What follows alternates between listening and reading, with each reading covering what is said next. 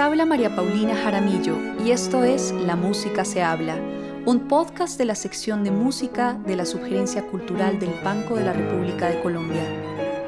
En el programa de hoy hablaremos con María Valencia del panorama actual de la música experimental y contemporánea en Colombia, las experiencias y aprendizajes que ha tenido a lo largo de su trayectoria musical y su perspectiva frente a la participación de las mujeres en la construcción de cultura y empezamos a darnos cuenta que había otras posibilidades y otras formas, pues nos gusta esto, nos gusta esto otro, no sé, nos gusta el rock, nos gusta eh, Bach, nos gusta John Coltrane, nos gustan las músicas tradicionales colombianas, ¿qué podemos hacer con todo eso? Pues, pues no sé, hagamos música.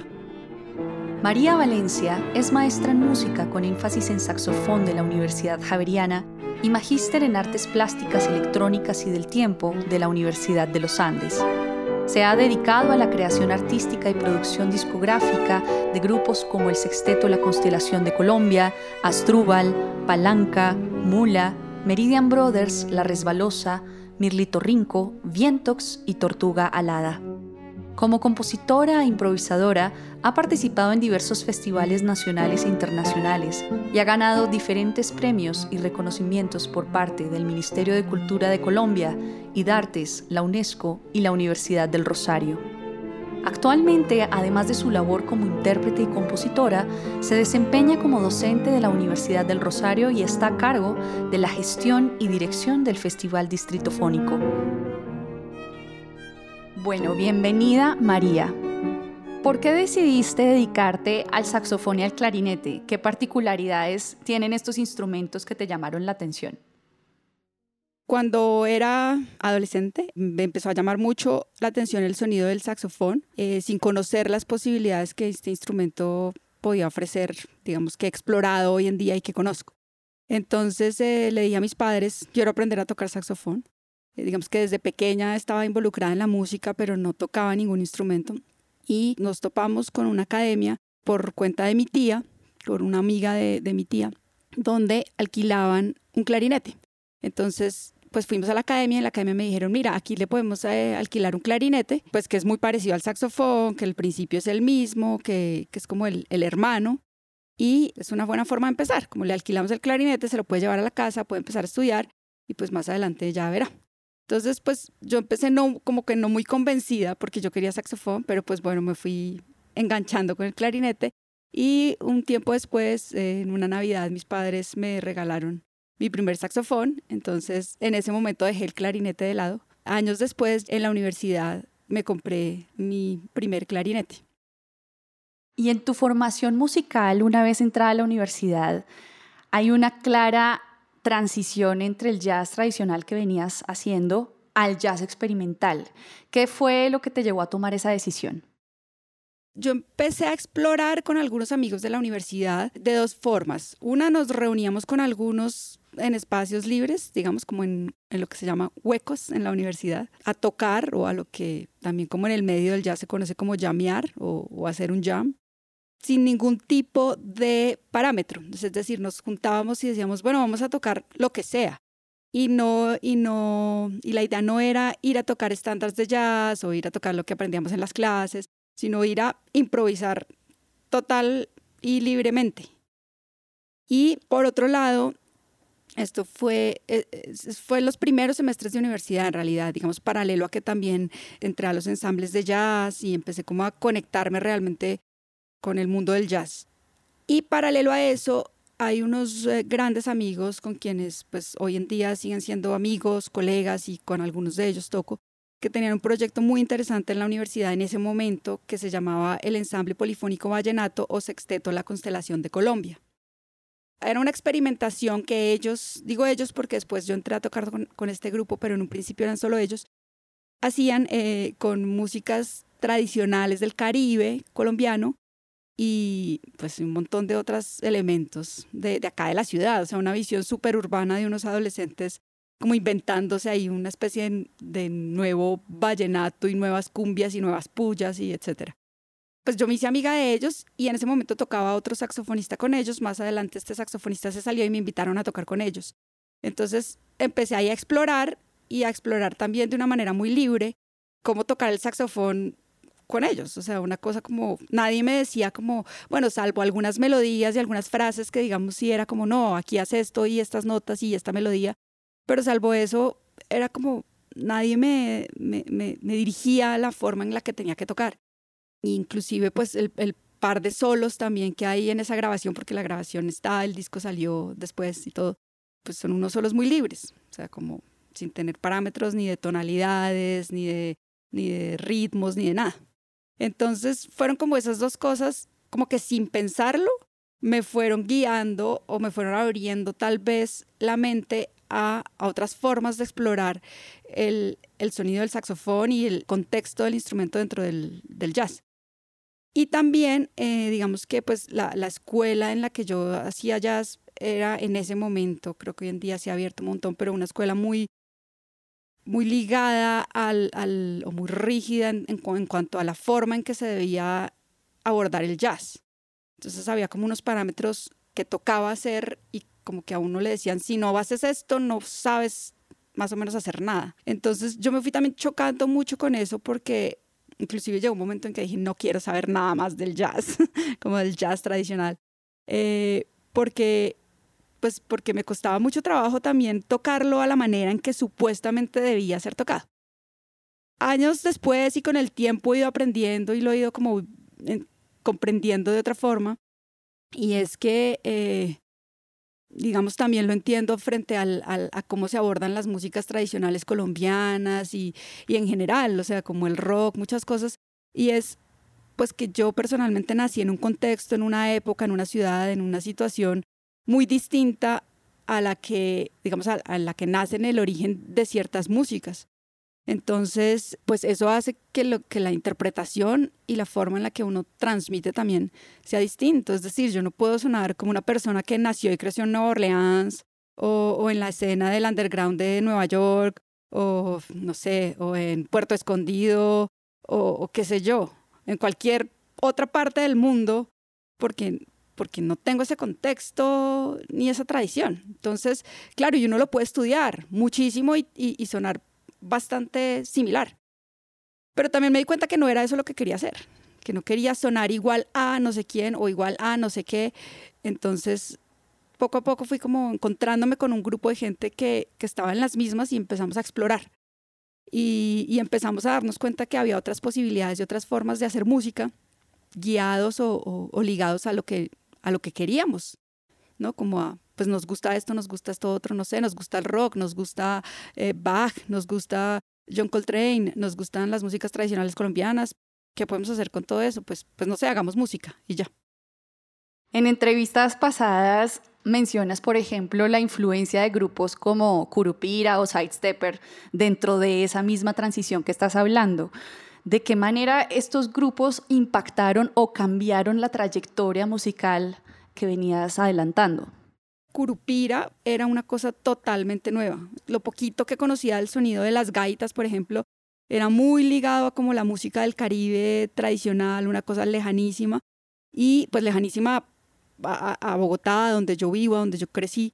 Em, y en ese momento era como, ¿qué es esto? Es una gaita con una guitarra eléctrica y un bajo eléctrico y además unas métricas rarísimas y unos cortes cruzadísimos y unas cosas que pues era muy, muy extraño. Y aparte, cuando yo entré a mi primer ensamble de jazz en la universidad, el director del ensamble era Juan Sebastián Monsalve. Entonces también a través de Monsalve como que se me abrió la cabeza, él me mostró muchas cosas, me explicó muchas cosas. Inclusive años después fue mi, asesor de tesis del pregrado. Entonces es un personaje que tiene una cabeza muy amplia y, que, y que tiene un mundo, además su mundo es una cosa muy loca, pero que tiene un mundo por descubrir y pues uno a los 18, 19 años como empezando la universidad, descubriendo el mundo de la música, descubriendo todas las posibilidades, que llegue alguien también, digamos, y te muestre otras opciones distintas a las que la academia te está marcando, pues es buenísimo. Y Monsalve, como era mi director de, de, ensamble, pues digamos que a través de él también conocí mucha música y muchas otras formas de entender la música. Y, una de estas era Curupira. Entonces, pues Curupira era el grupo de Monsalve y todo el mundo hablaba de Curupira, Curupira, Curupira. Y, y, pues empecé a ir de repente como a los conciertos y a las cosas y pues bueno, al, final hoy en día terminamos amigos con algunos de ellos, amigos muy cercanos. Entonces pues fue como una nueva forma de abordar de abordar esto, paralelo a lo que te contaba ahorita del, del ensamble polifónico y de estas otras experimentaciones. Otras sonoridades también como el bloque de búsqueda, que además está muy ligado a, a Sidestepper, eh, pues eran algunos de los mismos músicos, de los mismos integrantes. Entonces fue como, esta música me gusta, la disfruto, me hace vibrar, me siento identificada con esta música también, me siento mucho más cercana a esto que a, no sé, que al rock inglés o que al jazz estadounidense, que a las músicas, digamos, académicas occidentales que estudiaba en la universidad. Y, sentía como, uy, esto, como que esto sí como conmigo. Recientemente completaste una maestría en artes plásticas electrónicas y del tiempo en la Universidad de los Andes. Y el proyecto que presentaste mezclaba la parte visual con la parte musical. ¿De dónde viene esa idea de hacer una maestría en este campo? Bueno, hay un personaje muy importante en este asunto que es Carmen Gil. Carmen Gil, que es una artista visual. Yo conocí a Carmen hace unos años y empecé a como acercarme a su trabajo y ella presentó una obra, pues una puesta en escena que se llama Vanitas Libellum, con un colectivo que tiene que se llama La Quinta del Lobo, donde en realidad pues Carmen es como la cabeza y, hay otra gente que colabora. Y este Vanitas Libellum es una puesta en escena donde hay eh, componente audiovisual, proyección, danza y música en escena. Y a mí me llamó mucho la atención la forma en que abordaron la música o la, interacción de la música y los músicos en la escena, que no era como allá en una esquina los músicos tocando y acompañando, sino era realmente un diálogo y una participación de ellos con lo que sucedía eh, eh, pues a nivel escénico, visual, eh, corporal.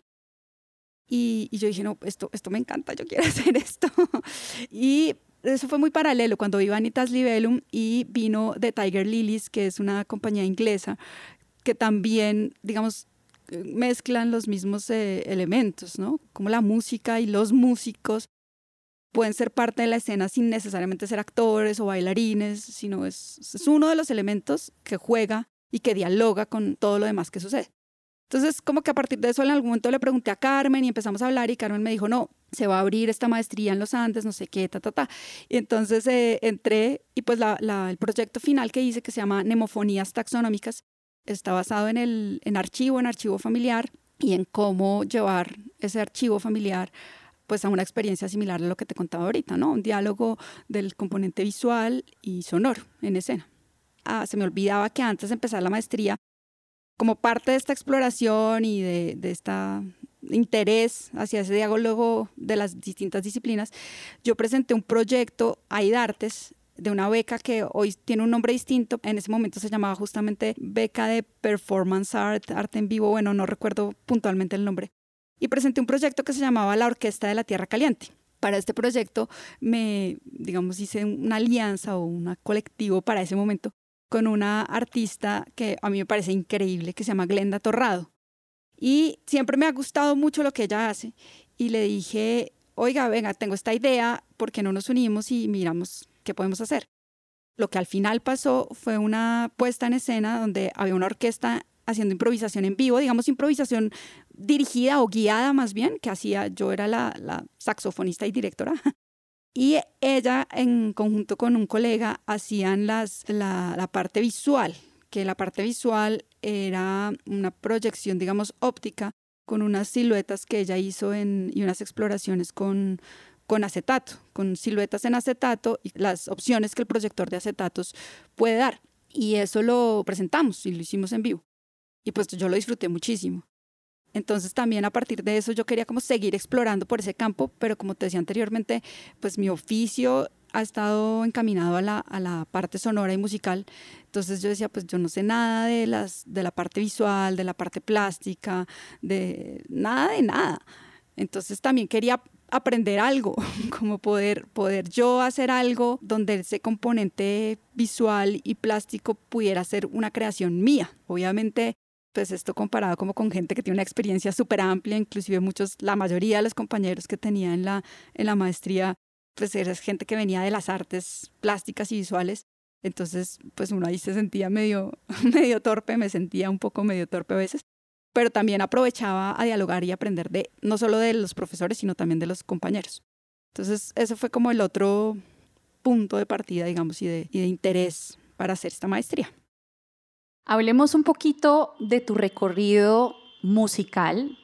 Más adelante, pues este recorrido musical va a hacer que tú empieces a dialogar con otro tipo de disciplinas, como toda esta parte visual que nos estás contando.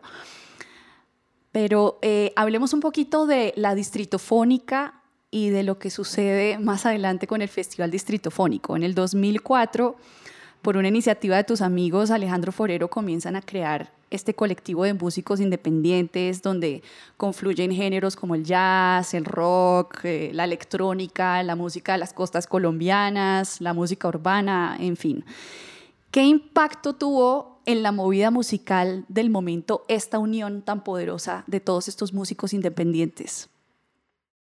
Yo no sabría decirte en ese momento qué impacto, porque nosotros estábamos también explorando, investigando y, sí, como proponiendo ideas. Lo que empezó a pasar es que nosotros nos, empezamos a juntar, nos, reuníamos inclusive una vez a la semana, teníamos un montón de ideas, de, proyectos, de cosas de las cuales pues no todas pasaron, obviamente.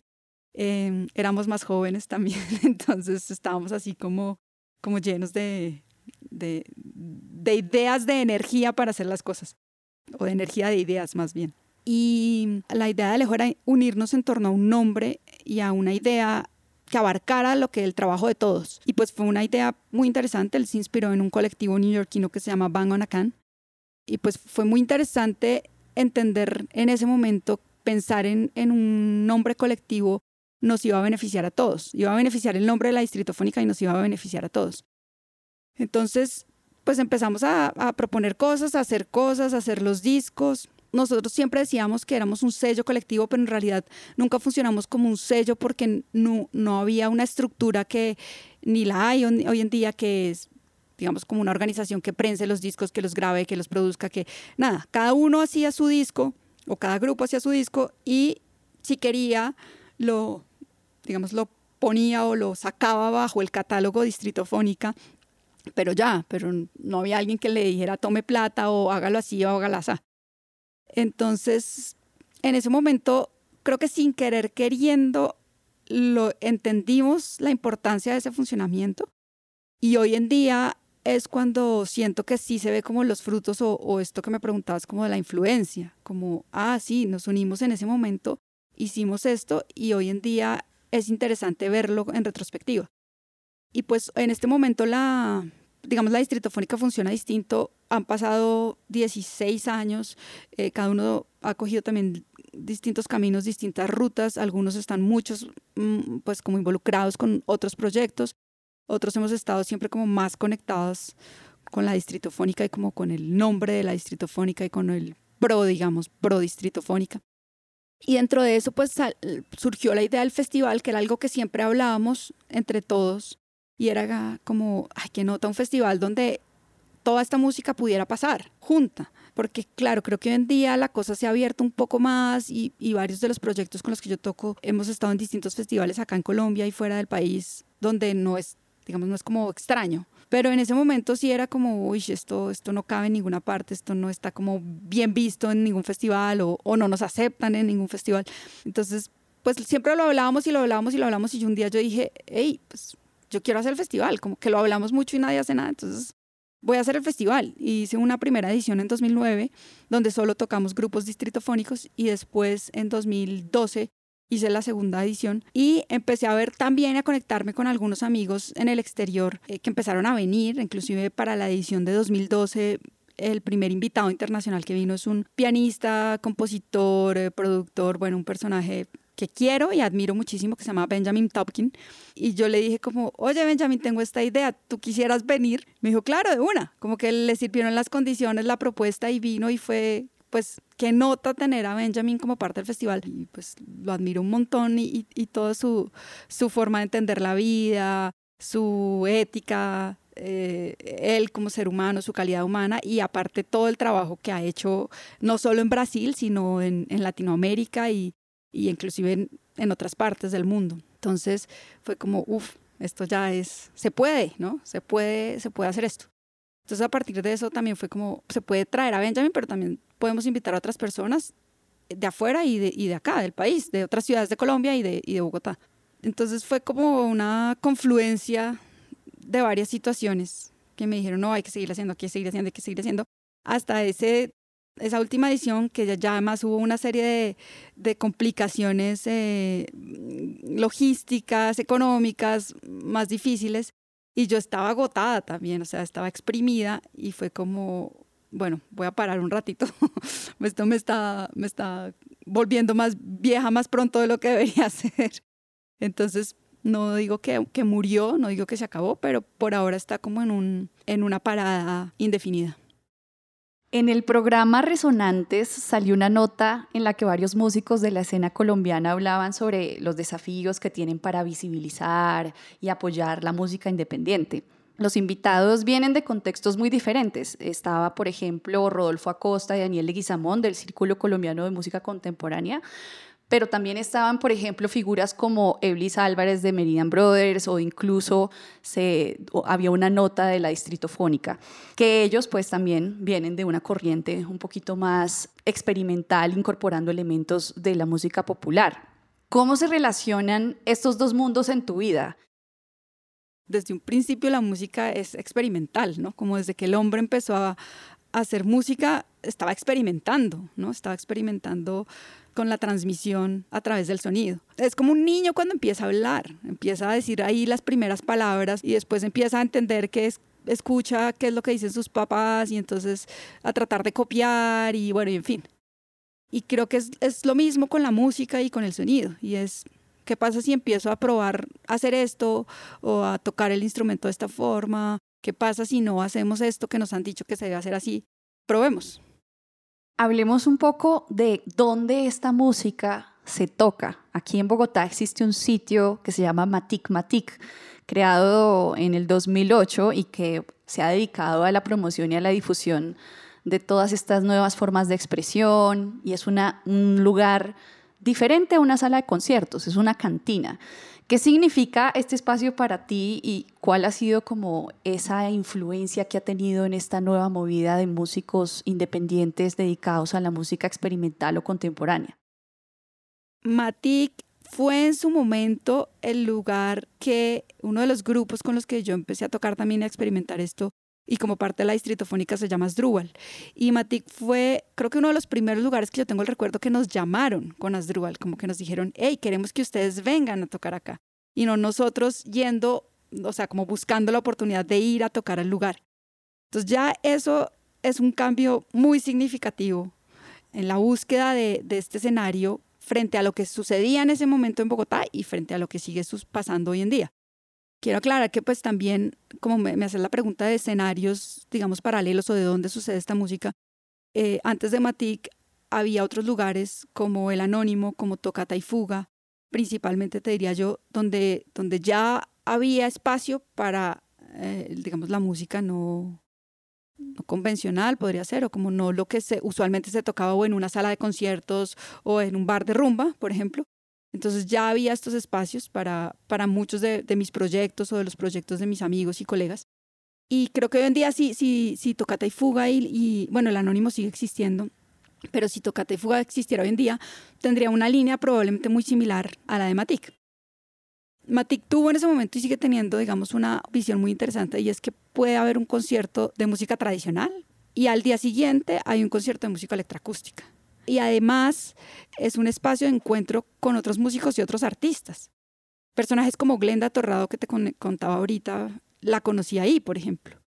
Entonces ha sido el espacio, yo creo, de creación o un espacio de creación muy importante para mí, para mi, para mi desarrollo, para ampliar mis horizontes, también un punto de encuentro.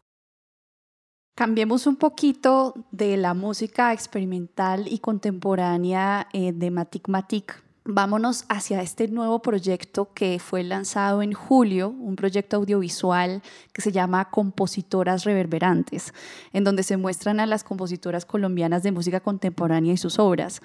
¿Cómo surgió esta idea y qué aprendizajes te dejó en este proceso? Compositoras reverberantes eh, ha, sido, ha sido porque no ha terminado, porque no quiero, digamos, como quiero seguirle dando, quiero que siga pasando y quiero que siga proyectándose. Entonces, Compositoras Reverberantes fue un proyecto que nació porque a mí me contactaron desde el Centro de Desarrollo Cultural Moravia en Medellín. Me contactó Lady Rendón y me dijo un día, oye, mira, es que tenemos una sección, ellos tienen muchos proyectos y ahorita pues con esta situación del, confinamiento, pues todo obviamente se ha redireccionado hacia lo digital, hacia lo virtual. Entonces Lady me dijo, tenemos esta línea, esta franja que se llama VHS, Video, Historias y Sonoridades, y eh, queremos hacer algo con mujeres. Y yo pensé en algo de, compositoras. Entonces te contacto a ti, yo, yo ya la conocí el año pasado, pero sobre todo me contactó porque otro, otro personaje que trabaja allí, que se llama Andrés San Pedro, que es, es un gran amigo, eh, como que le sugirió que me contactara a mí. Entonces eh, Lady me dijo, te contacto por sugerencia de Andrés San Pedro, porque queremos hacer esto, pero, pero pues no sé qué se te ocurre. ¿Te, ¿Te, le mides? ¿Quieres hacerlo? Entonces yo sin pensarlo dije, sí, buenísimo. Así como ella me dijo simplemente compositoras. Entonces le dije, listo, buenísimo. Y empecé a organizar el proyecto y a darle forma y al principio pues esto es, compositoras puede abarcar un sinnúmero de, de mujeres en el oficio o dedicadas al oficio de la composición desde la composición tradicional o cantautoras, la composición contemporánea, etc. Entonces, pues em, tuve que decir, bueno, tengo que limitar esto porque si no, no voy a acabar nunca y, y, pues esto no, pues también tiene, tenía una fecha de entrega. Entonces dije, me parece muy interesante el trabajo o, resaltar el trabajo de las compositoras de música académica contemporánea en Colombia porque no hay nada. Entonces tú buscas el nombre, tú buscas Jacqueline Nova y encuentras bibliografía y encuentras ciertos referentes, en especial el trabajo que ha hecho Ana María Romano de investigación y digamos y de, dejar el, el soporte de la obra de Jacqueline Nova. Y buscas los nombres separados de las que aparecen, de las mujeres que aparecen en el video y encuentras de algunas más información que de otras. Algunas también son muy jóvenes, entonces pues apenas están empezando su carrera inclusive haciendo la búsqueda de, de, las compositoras, puse en internet compositoras colombianas y me apareció, eh, me encantaría mostrarte la, la, búsqueda porque era como, no sé, primero la mayoría eran hombres y creo que la única mujer que aparecía era como Shakira. Así como en esa primera búsqueda, ¿no? El primer, la, primera digitación que uno hace pues de, de la búsqueda en internet. Y yo decía, esto es absurdo, porque pues primero a la mayoría hombres y, y, la única mujer tal vez que aparece Shakira es como, pues esto no, no, no es. Entonces también dije, hay que hacerle mucho, pues mucha excavación y mucha difusión a esto porque hay un gran trabajo de muchas mujeres eh, que, es, que merece y que tiene que ser reconocido. Entonces, yo conocía, digamos, soy amiga cercana de algunas de las, de las que están en el, en el video. Eh, a otras no las conocía, algunas las conocía de nombre, pero no, nunca había hablado con ellas. Otras me referenciaron a, a, otras. eh, con algunas me hice muy amiga también a partir de, de, este, de este proyecto. Entonces dije, bueno, voy a limitar la búsqueda y voy a limitar la búsqueda de la siguiente manera, porque sea, o sea, después de hacer como las investigaciones y las trazar como mis mapas ahí mentales, compositoras de música contemporánea colombianas, nacidas después de la década del 70, y voy a limitarlo a 10. No es que sean las únicas 10, pero voy a limitarlo a 10 para poder tomarlo como un punto de partida. Entonces, haciendo esto, pues hice mi lista y les propuse a ellas. Todas me dijeron de una que sí, les pareció buenísimo. Y empecé a hacerles las preguntas y bueno, y el proyecto y, y, y como cranear toda la cosa, cómo sería.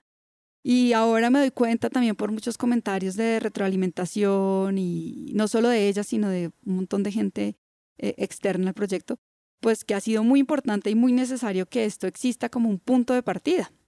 Y, y, que ya pues espero que uno busque y lo primero que aparezca no sean como un montón de hombres y, y Shakira, sino, sino que empiecen a aparecer ellas y empiece a, a, a aparecer la obra de ellas también. De hecho, es muy impactante el inicio del proyecto porque empieza con la pregunta ¿cuántas compositoras de música contemporánea conoce? Inmediatamente uno empieza a pensar, pero es difícil. ¿Por qué crees que es importante empezar a hacer este tipo de preguntas a la sociedad? porque creo que es necesario que entendamos que más allá de quienes nos han dicho que son siempre los grandes compositores de la historia, entendamos que hay el trabajo de mucha gente y muchas de ellas son mujeres y es igual de importante y es un referente igual de necesario al de los hombres. Y esto pasa no solo en la música y no solo en la música contemporánea, sino en todo. Como que uno se va a ver toda la historia de la, de la humanidad y siempre es fulanito fue el no sé qué, fulanito fue el no sé qué. Y más aún en Colombia, que además en Colombia tenemos como ese triste lastre que primero es más chévere lo de afuera, siempre, y aparte siempre son hombres. Y tú preguntas en la calle, dígame una compositora, ni idea. Y ahora dígame una colombiana, pues más aún ni idea. Entonces, yo creo que es muy importante, pues algo que también siempre he creído, que más allá como de hacer una crítica frente a, eso, frente a que no conocemos eso o no sabemos que eso existe, es mostrarlo. Porque en la medida en que también se muestra y se cuenta, entonces uno puede ya empezar a dejar de hacer esa crítica. Es un poco lo mismo del Festival Distritofónico. Es que saco con quedarme sentada quejándome de que no me invitan a ningún festival y no me llaman, pues lo hago y lo muestro. Y lo mismo con esto. Mire, hay un montón de mujeres haciendo unas cosas increíbles que tienen un trabajo y una obra maravillosa y es importante que lo conozcan. Y esa es la forma, en vez de decir quejarse porque en Google o porque en Internet no aparece la, la, información, es decir, mire, este es mi aporte para que la información aparezca y para que se conozca que existe. Y creo que, que, eso es. Y me parece muy interesante esto que dices de la pregunta inicial, porque varias gente me ha, me ha hecho ese comentario. Es como, quedarse pensando. Yo quería inclusive dejar unos segundos más ahí de tiempo, pero se extendía mucho el video, porque uno, uno se sienta a pensar, mm, ¿compositoras? ¿Y colombianas? Como, ni idea. Entonces, a partir, al final del video, no sé si, si, si viste que, que, en el video hay una de las preguntas que les hago a ellas es referentes femeninos de composición. Y todas dicen, dicen, algunas dicen varios, otras dicen solo una. Eh, me gustó mucho y así lo edité que la mayoría o, varias de ellas nombran a Jacqueline Nova, pero también nombran otras compositoras latinoamericanas y, de otras regiones del mundo. Entonces la idea es que al final del video pues uno diga, ah, bueno, ya puedo nombrar por lo menos una que no sea colombiana y una colombiana por lo menos. y otra cosa muy interesante que me pasó fue que comentarios que me hicieron a mí o les hicieron a ellas o empezaron a rotar por ahí en las redes, eh, es que la gente empezó a, ir a, a su obra no es solo saber que se llama eh, Alba Fernanda Triana o Carolina Noguera o Natalia Valencia o, bueno, todas las demás, sino pude conocer la música, pude escucharla, familiarizarme y aparte me encantó. Y aparte, después de eso, voy a buscar más música de ella o de las otras. Sí, es evidente en el proyecto, pues estas compositoras al no tener tanta visibilidad, pues han creado un trabajo extenso ¿Qué crees que las mujeres pueden aprender de estas compositoras? Sobre todo aquellas, por ejemplo, que se dedican a la creación musical o artística.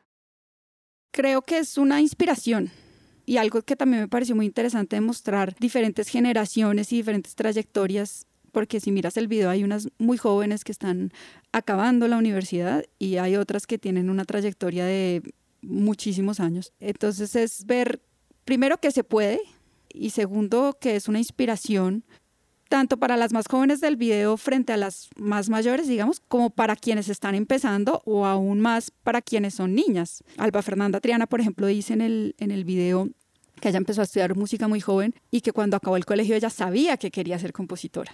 Entonces, eh, pues eso es algo que, creo que uno cuando está acabando en el colegio no siempre es tan fácil de determinar, yo quiero ser tal cosa y, y verse muchos años después y decir, sí, esa, esa niña o joven que era yo a los 17, 18 años, sigue, siguió lo que, como que siguió y persiguió ese sueño. Entonces, es para mí una fuente de inspiración, va muy ligado a lo que te decía antes de, en la medida en que se muestra este trabajo y alguien lo conoce, dice, ay, chévere. Entonces uno puede estudiar composición y puede dedicarse al oficio con la composición y puede ser compositora y puede hacer lo que le gusta y puede además vivir de eso. Y así lo veo yo. A mí me parecía muy chévere que, por ejemplo, muchas niñas vieran esto y dijeran como, uy, qué nota, yo cuando grande quiero hacer lo que hace ella. Y, que fuera realmente una fuente de inspiración para muchas niñas y jóvenes que están, pues digamos, como en ese momento en que, en que en unos años decidirán por dónde quieren tomar su rumbo. Sí, este ha sido el caso de la composición, pero también es muy notorio la predominancia del género masculino en el campo de la interpretación. En el caso tuyo, que también has estado en varios grupos donde claramente hay una predominancia masculina, ¿cómo te has sentido con esto? ¿Qué explicación le has dado? ¿Qué significa para ti? En la universidad hubo más hombres que mujeres mientras estuve yo. Inclusive cuando yo estaba acabando mi último semestre de carrera, éramos como 14, 15 personas y éramos dos mujeres. Con el tiempo eso empezó a cambiar. Una, por ejemplo, una muy buena amiga de la universidad, que es de mi edad, pero que iba, entró mucho después a la universidad. En el semestre de ella había varias mujeres, entonces ella tiene como un grupo de amigas mujeres grande y sólido, pero en mi semestre no. Entonces, como que yo en ese momento no me preguntaba tampoco mucho, simplemente pensaba como, no, pues no sé, seguramente en, la música ha habido siempre más hombres que mujeres, lo, que te decía antes, la, misma historia nos ha mostrado o nos ha, o ha resaltado siempre mucho más el trabajo de los hombres que el de las mujeres. Entonces, como que en ese momento me parecía algo normal, ¿no? Como que salía a la calle y me montaba un bus y había igual hombres y mujeres, pero llegaba a la universidad y había más hombres y, bueno, era normal. Y no sé si por esas mismas circunstancias también mi, grupo de amigos empezó a ser mucho más masculino que femenino. Y que la mayoría de ellos, o casi todos, muchos de los con los que trabajo y toco hoy en día, los conocí en la universidad. Y seguimos siendo muy buenos amigos y para mí eso es fundamental. Como más allá de, de, quiero tocar con este super músico, quiero tocar con un colega y un amigo o amiga también.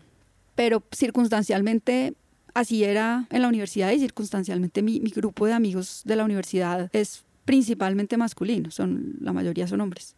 Entonces, así se empezó como a dar la cosa. O sea, cuando te decía lo de la constelación, eran todos hombres. Ah, no, mentira, estaba Adriana Guzmán, que era mujer, también era compositora. Después Adriana lo que pasa es que se fue, se fue, se fue de Bogotá y bueno, ya como que se desconectó de esto de la interpretación.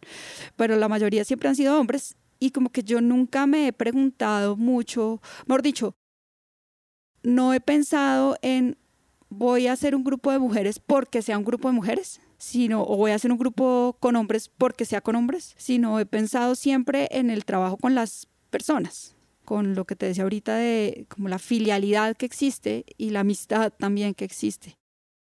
Entonces, o lo mismo cuando a mí me han invitado, si me, si me llama alguno de los, digamos, directores de los grupos en los que estoy, me dice, oye, cuando me llamó en su momento, ¿quieres venir a tocar o tengo este proyecto o probemos esto? Pues yo no le pregunté, ¿va a haber tantos hombres o va a haber tantas mujeres? Simplemente fue, bueno, me parece chévere la música que usted hace, tenemos una buena amistad, vamos, vamos. Y en algunos grupos han cambiado los integrantes, en otros no. Y ha sido porque me parece interesante la música y, los personajes que tocan allí. Entonces, no me lo he preguntado en ese sentido porque además creo que, que el mundo pues es así. Es decir, a mí me parece que uno no puede hacer las cosas. Tengo que tener una cuota femenina porque tengo que tenerla, sino es porque si quiero tener una cuota femenina es porque me gusta el trabajo de esta persona, porque creo en esta persona, porque, porque es admirable su trabajo, porque es una gran profesional. Más allá de, ay, no, es que tengo que incluir una mujer o tengo que incluir un hombre o tengo que poner un 50-50 porque tengo que hacerlo.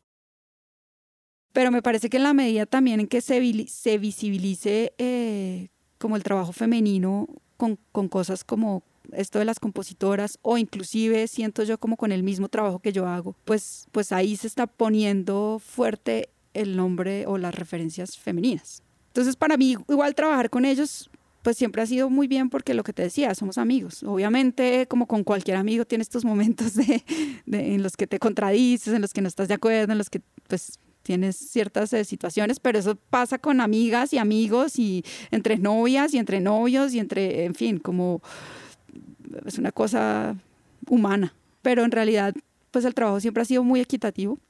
Yo siempre he sido respetada tanto a nivel humano como a nivel profesional y ya ha sido muy bien. hace un par de años conocí una chelista argentina que se llama Violeta García y con ella hicimos un dúo y además de, entablamos una muy bonita amistad, aunque ella vive en Buenos Aires. Y es eso mismo, pues porque puedo seguir haciendo cosas con Violeta y porque me gusta hacer cosas con Violeta, porque no porque sea mujer, sino porque es una persona con la que entablé una bonita amistad y, estética y también éticamente, digamos, pues somos muy afín. Y así, ah, recientemente eh, participé en un proyecto de la compositora Melisa Vargas, eh, donde éramos solo mujeres. Y fue, Melisa lo organizó así y fue muy chévere también. Y el diálogo y todo fue muy interesante. Para finalizar, María, después de una larguísima trayectoria tocando y creando en colectivo, decides recientemente hacer también algunos proyectos en solitario. ¿Por qué tomaste esta decisión y, qué has encontrado de ti misma en este proceso? Pues esto también tiene que ver un poco con el Festival Distrito Fónico y es eh, pues darme cuenta que a veces coordinar varias gente es muy difícil, a veces no, siempre. Cuadrar un ensayo, por ejemplo, a veces es una cosa absurda, imposible. Yo no sé quién es el que dice o dónde es la historia o que como que una de las tareas más difíciles de ser, de músico es cuadrar un ensayo. Y entonces, por un como que hay muchas cosas. Por un lado eso, y me di cuenta también pues que, que yo no quería ser siempre como integrante del grupo de no sé quién o hacer parte del grupo de no sé qué, sino también explorar si yo sola puedo y podía hacer cosas. Entonces, a partir, por ejemplo, de, de nemofonías taxonómicas, el proyecto de la maestría, tuve un equipo de gente que me ayudó con, ciertos elementos, pero al final la idea fue mía, la creación fue mía, la música, la puesta en escena, todo, ¿no? Pues tenía a Carmen de tutora, varios de los profesores, compañeros, colegas, amigos, eh, pero pero al final la idea, pues era un proyecto mío y que la que estaba ahí parada sola era yo. Eh, y, y, decidí como, no sé, lanzarme al ruedo y decir, está chévere también hacer cosas sola. Me gusta mucho el diálogo con la gente y no quiero dejarlo, pero también está bueno experimentar y probar hacer cosas sola. Y este año además entonces eh, empecé el año pasado a aplicar a una serie de residencias, me gané algunas este año hice la primera en febrero, antes de, toda esta situación. Iba a ser la segunda en marzo, pero pues obviamente no pude. Y paralelo a la residencia, digamos, hice conexión con algunos amigos en Escandinavia y en Italia. Entonces fui a tocar con ellos. No toqué sola, pero digamos era como yo que iba a tocar con los de Escandinavia y con los de Italia. El proyecto al fin lo lideraba yo en, Francia, en Lyon, donde estuve haciendo la residencia. Entonces fue como abrir también o, empezar a, descubrir que, que no necesariamente tengo que hacer parte de algo, tengo que ser parte de un grupo para poder hacer las cosas que me gustan. La actividad cultural del Banco de la República está en diferentes redes sociales. Síganos en Facebook como Sala de Conciertos Luis Ángel Arango y en Instagram, Twitter y YouTube como Banrep Cultural. La Música se habla es una producción de la sección de música de la Subgerencia Cultural del Banco de la República de Colombia. La música de este podcast es parte del trío Opus 32 de la compositora colombiana Amparo Ángel, interpretado por el Swiss Piano Trio, grabación que hace parte del disco Compositores de Nuestro Tiempo Volumen 2, editado y publicado por el Banco de la República. Mi nombre es María Paulina Jaramillo, hasta una próxima ocasión.